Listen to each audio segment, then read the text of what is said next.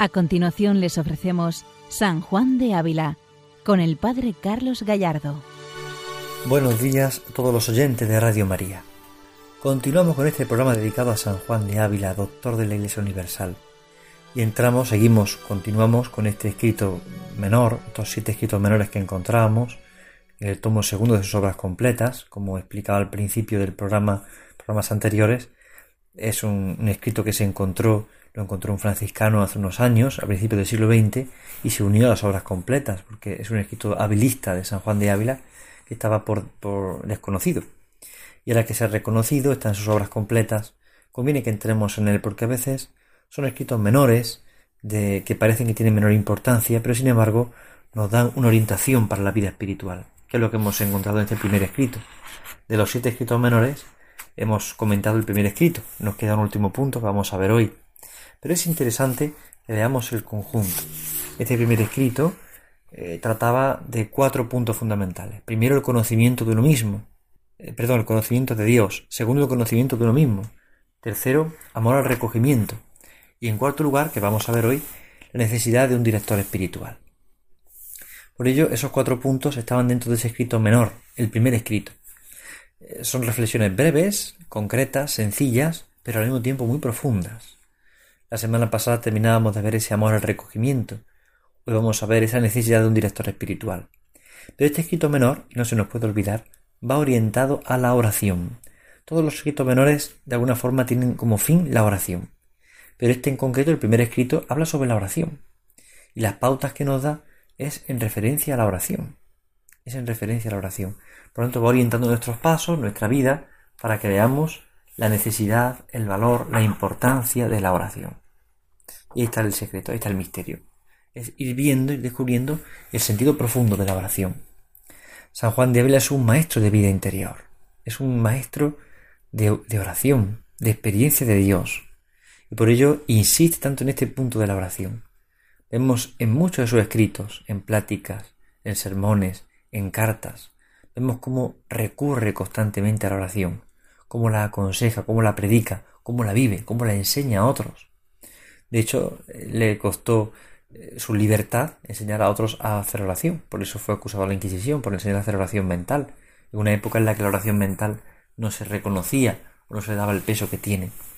Es decir, el Santo Maestro se jugó la vida, podríamos decir, por la oración, porque entendía que la oración era un bien grande para la Iglesia y para cada alma. La oración es necesidad de oración, en nuestro mundo y en la Iglesia. Y todo lo va orientando hacia la oración, el conocimiento de Dios, de sí mismo, el amor al recogimiento y ahora vamos a ver hoy la necesidad de un director espiritual.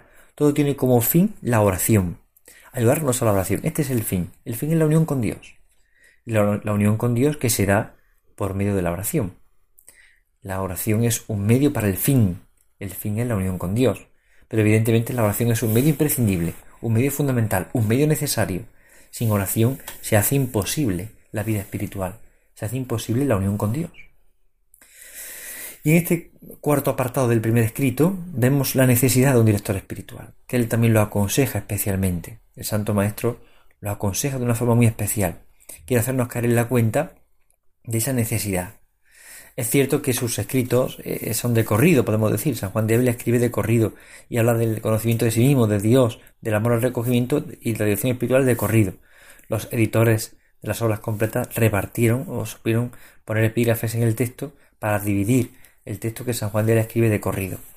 Y por eso este punto último es esa necesidad de un director espiritual. Es un extracto breve, eh, son apenas tres párrafos, pero sin embargo nos hacen caer en la cuenta de una reflexión muy importante del sentido auténtico de la dirección espiritual.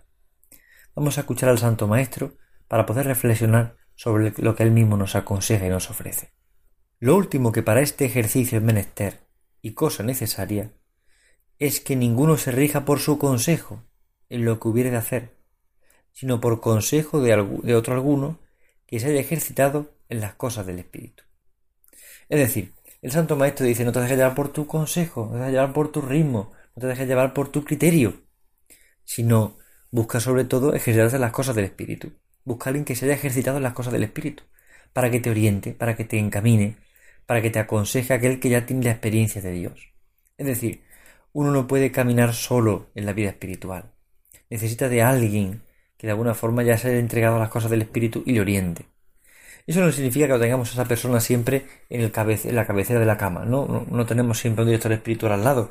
A veces podemos tardar tiempo en hablar con él, por, por diversas razones, por bien porque no es necesario, o bien porque la persona está ocupada, por muchas razones. Pero sí tener alguien de referencia, a quien pueda acudir, con quien pueda hablar, con quien pueda estar, eso es importante. Eh, acudir a una persona que me pueda orientar en momentos concretos de la vida. Porque dice el santo que no podemos dejarnos regir por nuestro consejo, sino que necesitamos consejo de otro alguno que ya se haya ejercitado en las cosas del Espíritu. Necesitamos de alguien que vaya por delante de mí, o que de alguna forma tenga experiencia de las cosas de Dios y pueda orientarme.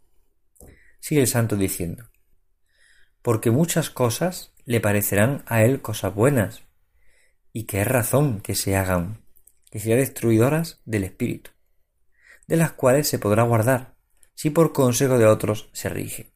Es decir, dice el santo, bueno, hay muchas cosas que te pueden parecer buenas a ti, y que a lo mejor está bien, que tienen razón para hacerse, pero a lo mejor te hacen más daño, te destruyen en el espíritu. Pueden ser cosas buenas, pero no son las que Dios quiere para ti. Por eso necesitamos discernir lo que Dios quiere para mí, no lo que otro hace lo puedo hacer yo. Si yo leo la vida de Santa Teresa o de San Francisco y, o San, San Pedro de Alcántara o, la vida de cualquier santo y veo su penitencia y yo me entrego a esa penitencia, tal vez no pueda aguantarla más de tres días o más de una semana y me hago más daño que bien, porque tengo que discernir qué penitencia quiere Dios que haga. Si una madre de familia lee la vida de alguna santa y ve la hora de oración que hacía y se dedica a hacer hora de oración y no educa a sus hijos, pues evidentemente está haciendo un gran daño. ¿Es malo hacer oración? No, no, no es malo hacer oración. ¿Esta mujer tiene que hacer oración? Sí, tiene que hacer oración, pero tiene que ajustar la oración en su vida que Dios quiere para ella en su vocación concreta. Y para eso necesita alguien que de fuera me oriente. Es decir, para el tiempo de oración, para la intensidad, para la entrega, para el trabajo apostólico que tengo que realizar, para decisiones importantes en la vida, tengo que hacerlas según Dios. Y según Dios me pide a mí en mi vocación concreta.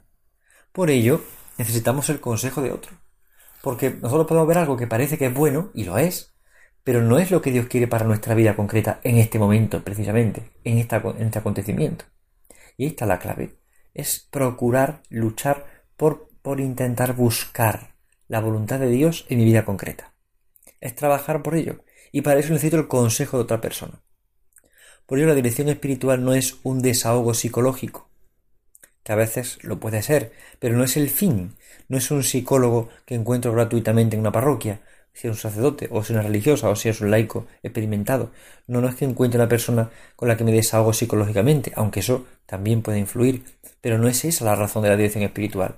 Es buscar consejo para las cosas del espíritu, y para la vida en Dios y para la oración, para que una persona me oriente en las cosas del espíritu, y para decidir sobre mi vida según la luz del Espíritu Santo.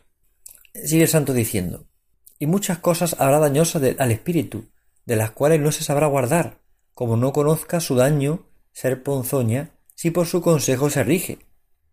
Y como tendríamos acá por hombre de poco juicio a uno si quisiese ir a un pueblo al cual nunca ha ido, si topase a otro que sabe el camino, si no se rigiese por el consejo de aquel que ha andado aquel camino, sino por el suyo. Es decir, no comprenderíamos una persona que va a un pueblo sin saber dónde está, se encuentra con otro que sí sabe y le sabe orientar, pero no le hace caso y sigue según su criterio. Pues se pierde. Entenderíamos que eso, esa persona, bueno, pues se ha, hecho daño a sí mismo. No lo entenderíamos, no entenderíamos una persona que, que, no sabe de un sitio, pero se rige por su criterio en lugar de por otro que le puede orientar, le puede enseñar. Por ello, es eh, necesario buscar una persona, una dirección espiritual, un director espiritual que sea maestro del espíritu maestro del Espíritu que me enseñe a lo que Dios quiere de mí en mi vida. Y es verdad que hace unos años había una crisis de dirigidos, es decir, crisis de personas que buscaban la dirección espiritual, no de tantas personas.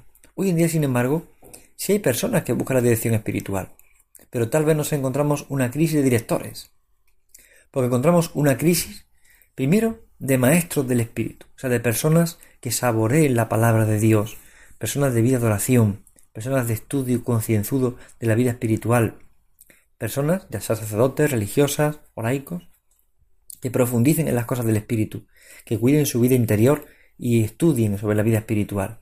Cada vez encontramos menos. Pero además también encontramos cada vez menos tiempo para atender a los otros. Por eso la crisis actual no es de dirigidos, sino precisamente de directores. Porque faltan maestros del espíritu y porque faltan también tiempo para atender. Un sacerdote, por ejemplo, se encuentra cada vez más multiplicado por tareas, tareas parroquiales, tareas ministeriales, que le impiden a veces dedicarle tiempo a la persona para escucharla, para aconsejarla, para entenderla. Por ello es necesario entre todos ayudarnos a descubrir esta carencia y a fomentar eh, la tarea de la dirección espiritual. Los laicos ayudando a los sacerdotes para que puedan dedicarse a lo que es su ministerio.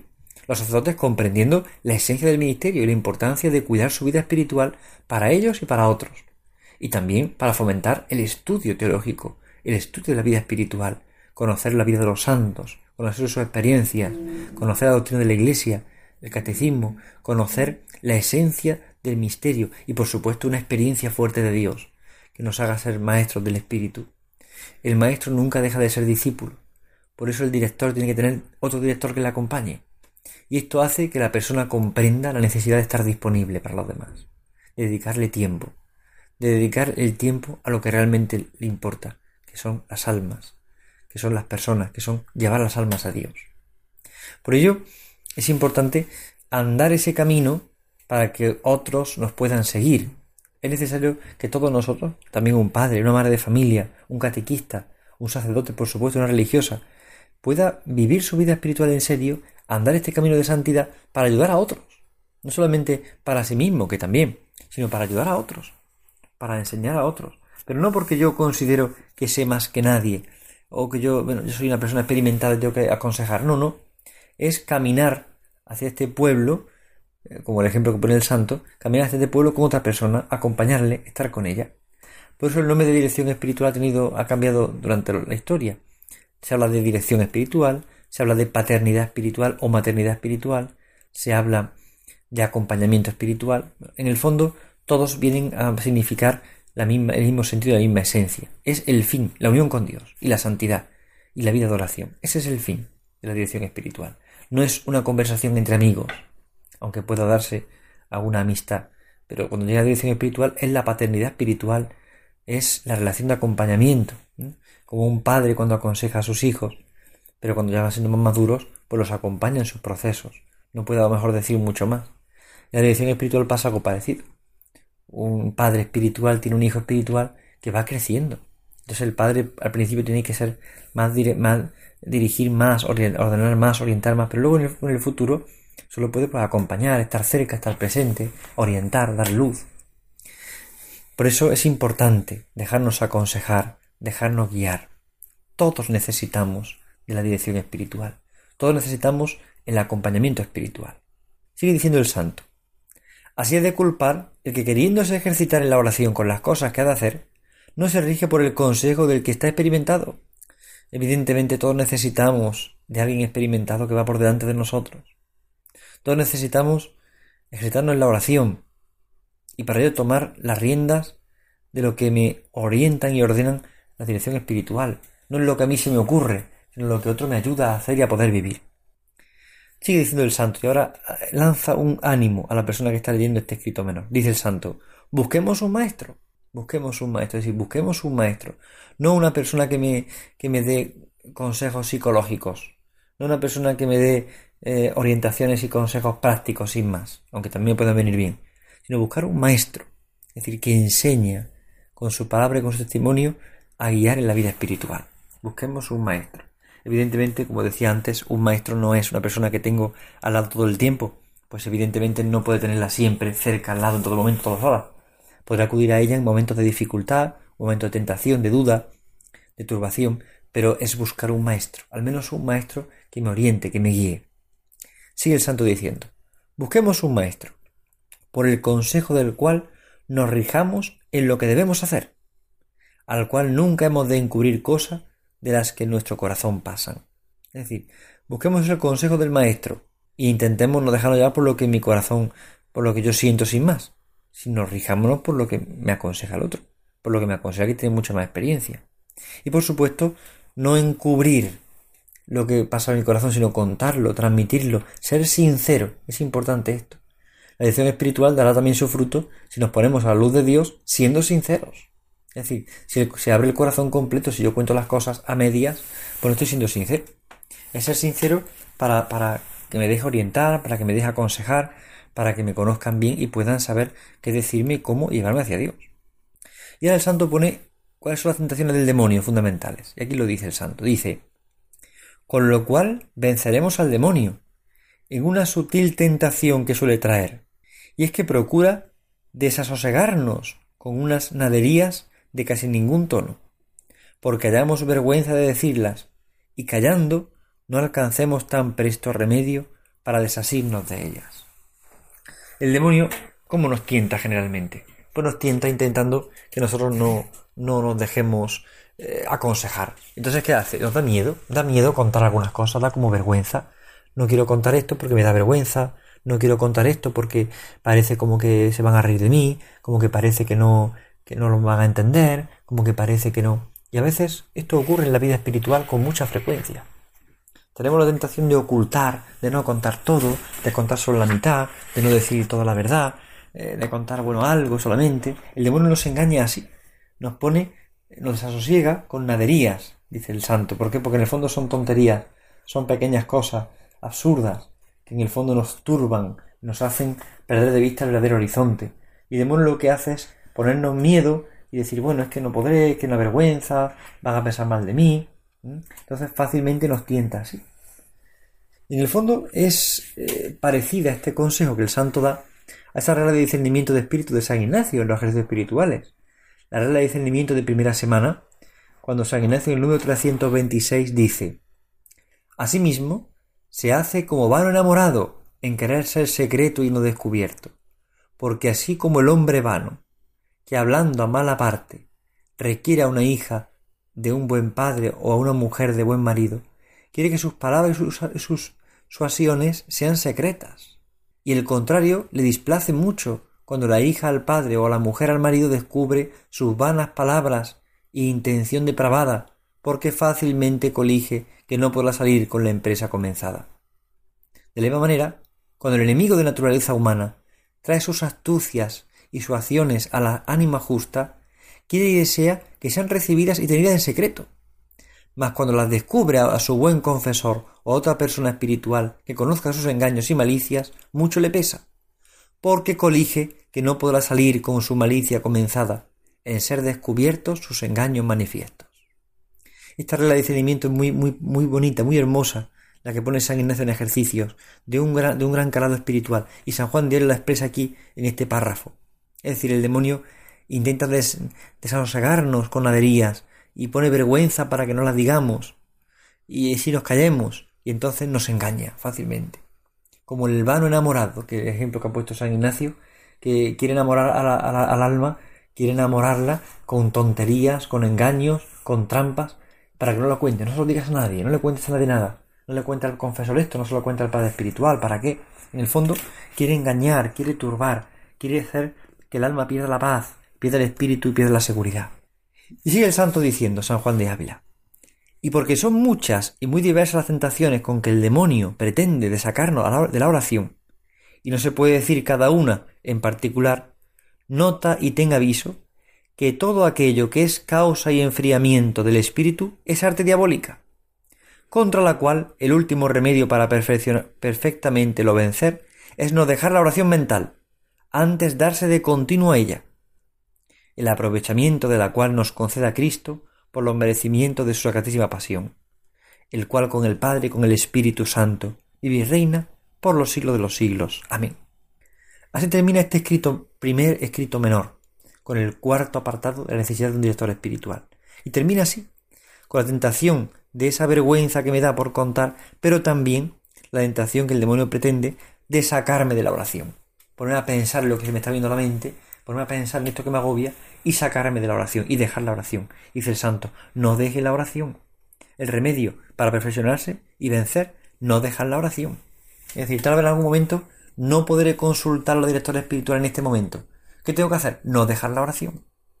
Por nada del mundo. Consultar al Padre Espiritual, acudir a Él, por supuesto. Pero la clave, no dejar la oración mental.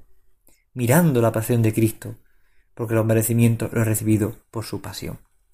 Así el Santo Maestro nos ordena, nos orienta en la vida espiritual. Así nos presenta un camino nuevo, nos presenta un camino de espíritu, un camino de orientación para la vida espiritual y un camino para la, oración. Más adelante, en programas siguientes, entraremos en el escrito segundo que San Juan de Ávila presenta. Pero aquí hemos visto este primer escrito con estos cuatro puntos, ese conocimiento de Dios, conocimiento de mí mismo, ese amor al recogimiento y en cuarto lugar, la necesidad de un director espiritual. Y culmina con este consejo, nunca deje la oración, nunca deje la oración mental, vencerá la tentación si no deja nunca la oración mental.